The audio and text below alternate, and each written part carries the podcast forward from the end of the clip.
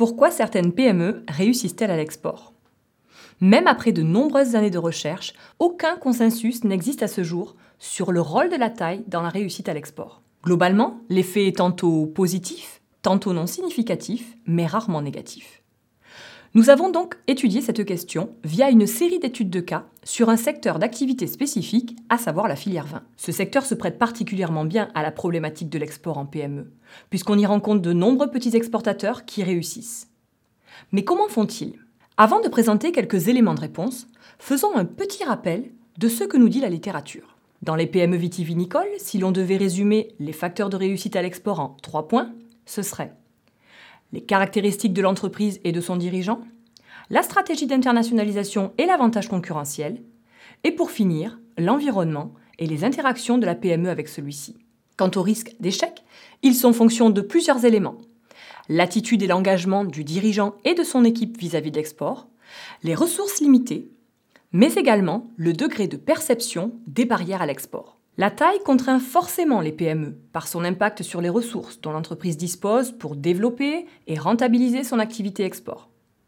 Toutefois, elle confère également aux petites entreprises une authenticité, un ancrage territorial fort et un caractère non industriel du produit et de son mode de production.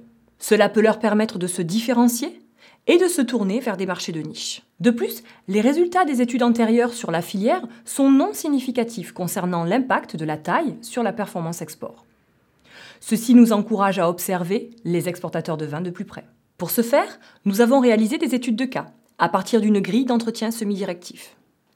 L'échantillon est composé de 9 PME réalisant au moins 15% des ventes à l'export et une pour laquelle ce taux n'est que de 10% mais qui constitue un cas spécifique de recul à l'export. L'échantillon recouvre une diversité en termes de statut juridique, de gouvernance, de régions de production, mais aussi de segments de qualité de leurs produits.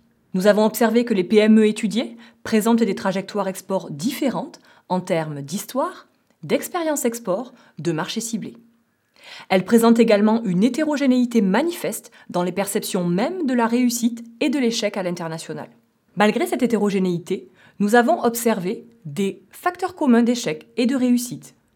Avec prudence, compte tenu du petit nombre d'entreprises étudiées, trois stratégies semblent se dessiner. Une prédominance du recours aux stratégies de communication par la valorisation de l'image locale des produits et les appellations, un second profil d'entreprise combinant cette stratégie de communication avec une stratégie partenariale forte, basée notamment sur l'antériorité et la stabilité des relations avec les clients. Enfin, un troisième groupe, avec peu d'entreprises représentées, accent sa stratégie sur les ressources humaines et l'accompagnement à l'export par des structures spécialisées. Les principaux facteurs d'échec tiennent quant à eux à la connaissance et l'estimation des risques, mais aussi à la maîtrise des coûts d'adaptation au marché étranger. Avec cette étude, nous cherchions à apporter des éléments de compréhension aux facteurs de succès à l'export des PME. Au-delà de la classique opposition ressources limitées versus flexibilité, l'idée de cette communication était de sortir d'une approche binaire. Plutôt que de savoir s'il vaut mieux être grand ou petit pour réussir à l'export, se demander comment, même petit, un exportateur peut réussir et valoriser cette petite taille.